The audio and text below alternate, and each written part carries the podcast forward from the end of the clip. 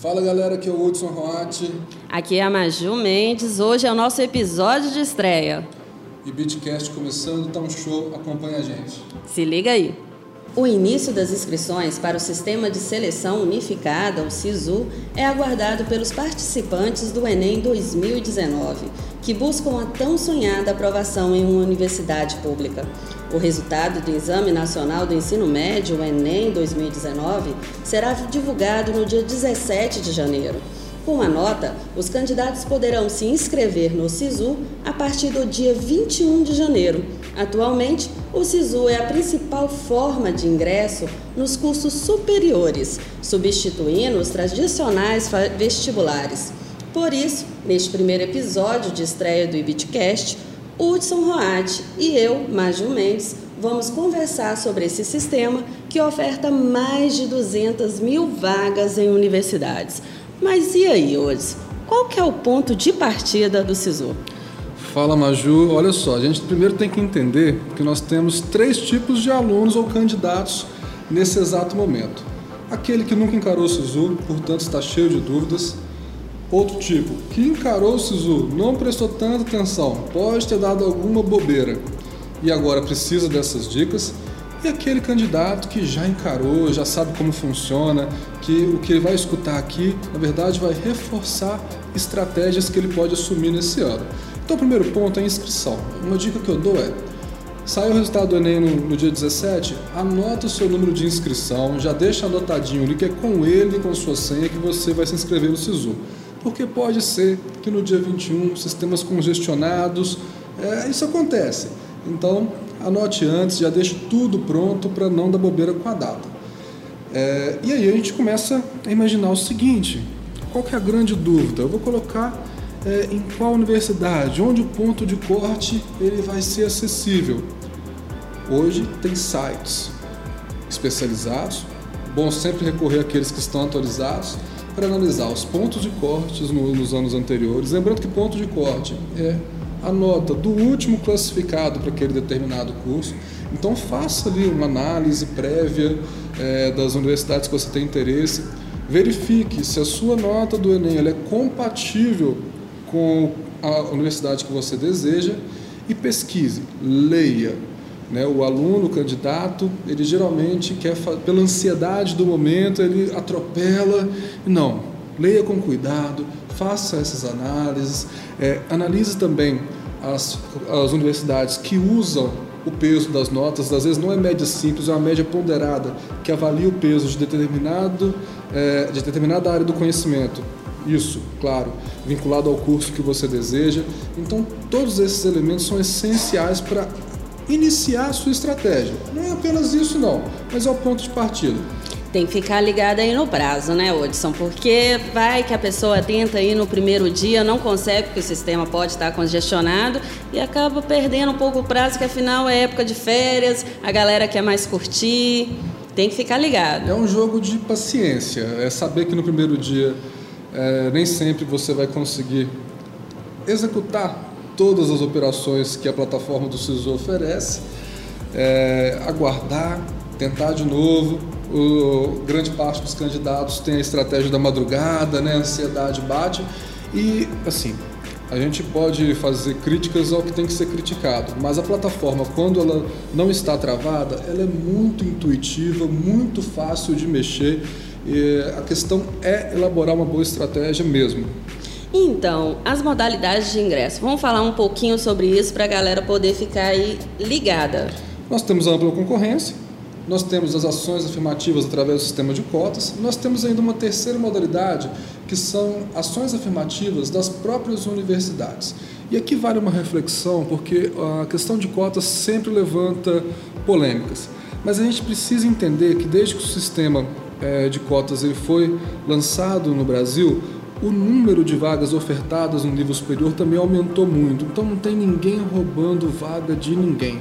Cabe todo mundo, é necessário democratizar é, o ensino superior no país. As ações afirmativas, elas já demonstraram que não é, prejudica o nível das universidades, mas nós temos essas três modalidades então, ampla concorrência, o sistema de cotas e as universidades com ah, regras específicas, podem ter também as suas próprias ações afirmativas. Importante pensar o seguinte: responsabilidade do candidato concorrer uma vaga para determinada cota.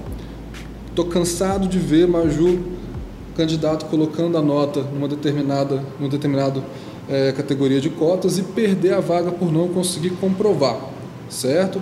Então, se é uma questão de renda, existe toda uma regra para poder comprovar. A questão de raça, ela, ela, é autodeclarada, mas há de ser ético aí também nesse sistema. E então, assim, ah, não são raros os casos de alunos que perdem a vaga porque se autodeclararam dentro de uma determinada cota e não conseguem comprovar isso depois. Tudo tem regras e a gente precisa arcar com a responsabilidade. Por isso que eu falo muito da questão da leitura.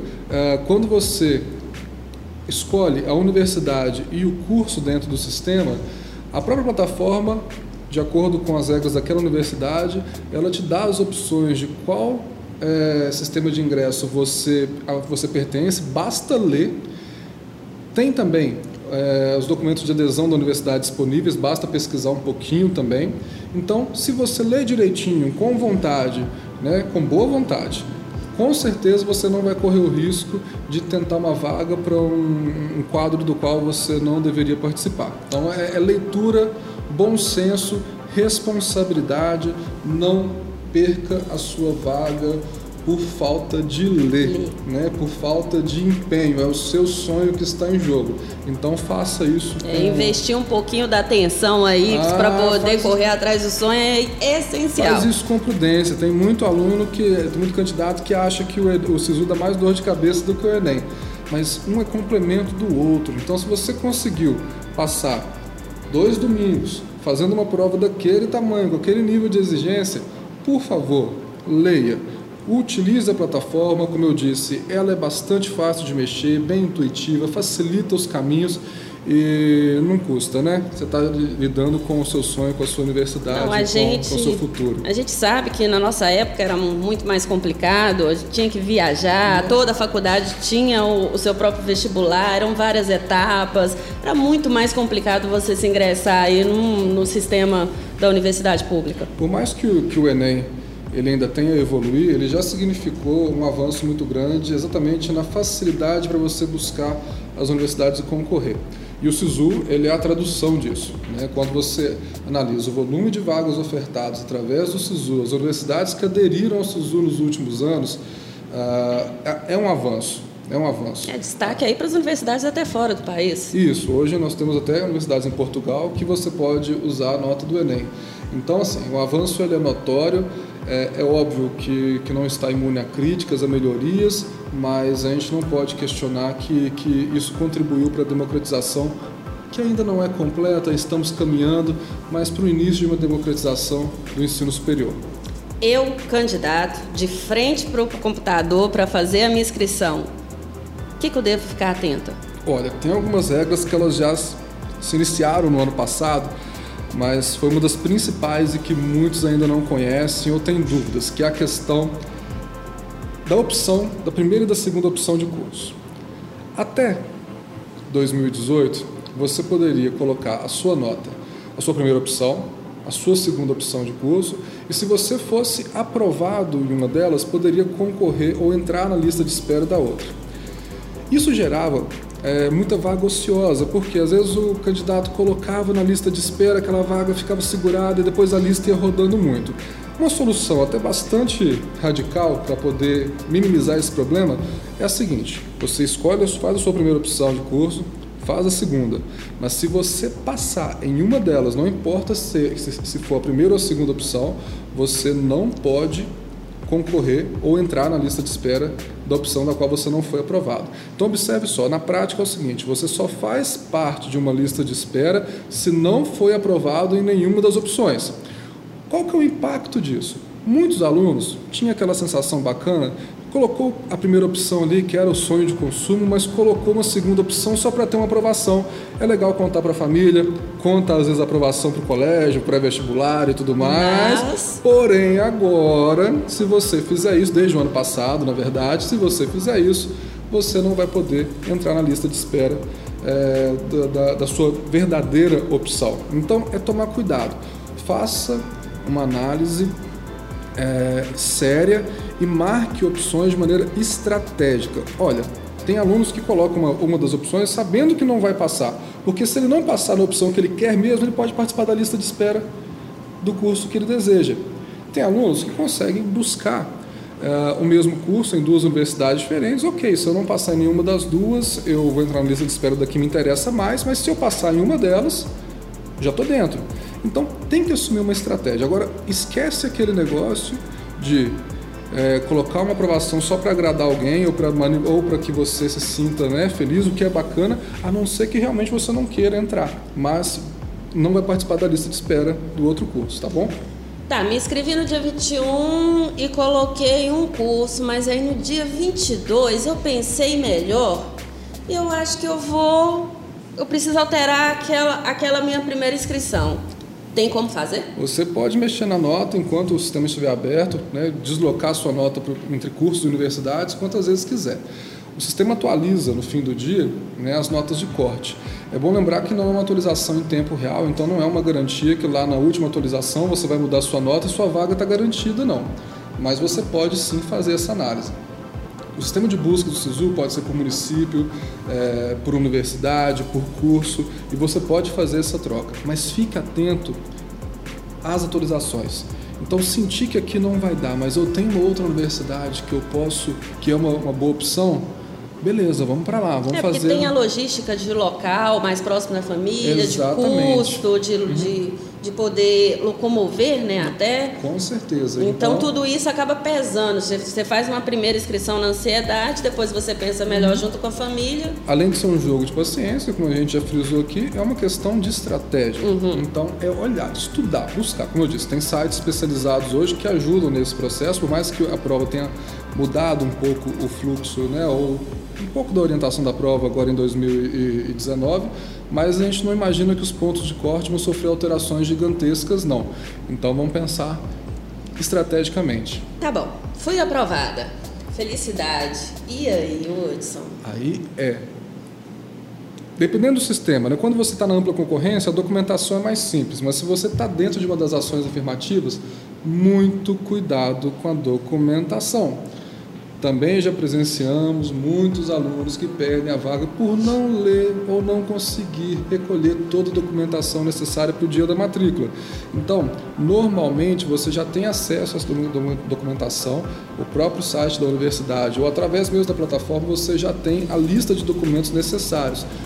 Antecipe, antecipe, não corra o risco de faltar um documento e prejudicar né, a sua vaga. É, outra coisa que é importantíssima é a questão da lista de espera. Se você não foi aprovado em nenhuma das opções, vai participar da lista de espera, você precisa manifestar esse interesse através da própria, da própria plataforma, esperar a mensagem de confirmação e aí depois você vai acompanhar as chamadas pela universidade. A instituição é responsável. E as instituições têm regras diferentes. Em algumas basta você manifestar o interesse da lista de espera, outras você tem que reforçar que quer continuar participando das listas de espera. E há uma tendência, devido a, a esse novo sistema de, de, é, de participação da lista de espera, que cursos mais concorridos a lista rode menos. Então fique bastante atento, você tem uma, uma, chance, né? Por isso que tem que ter estratégia. Às vezes o meu sonho de consumo é aquela universidade, falta pouquinho assim, eu, tô, eu vejo que o meu ponto de corte está logo abaixo, a chance é, de, de entrada é boa, vou ver como é que foi a, a, a, lista de espera do ano passado. Chamou bastante? Se eu ficar na lista de espera até tal posição, a minha chance é grande? Vá estudar, continue estudando, é importantíssimo. Então, é, a gente sabe que o pessoal fez aí o Enem e está na ansiedade esperando a nota, depois fica na ansiedade aí de ver o, o resultado aí do SISU. Mas, período de férias, será que seria bacana sentar com a família e já pensar estrategicamente em localização, recurso, como é que vai ser tudo, para poder estar tá mais.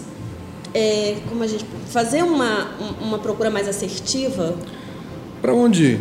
Essa é a grande pergunta. Tem alunos que já têm um, um, um objetivo muito bem definido. Só me serve aquela universidade.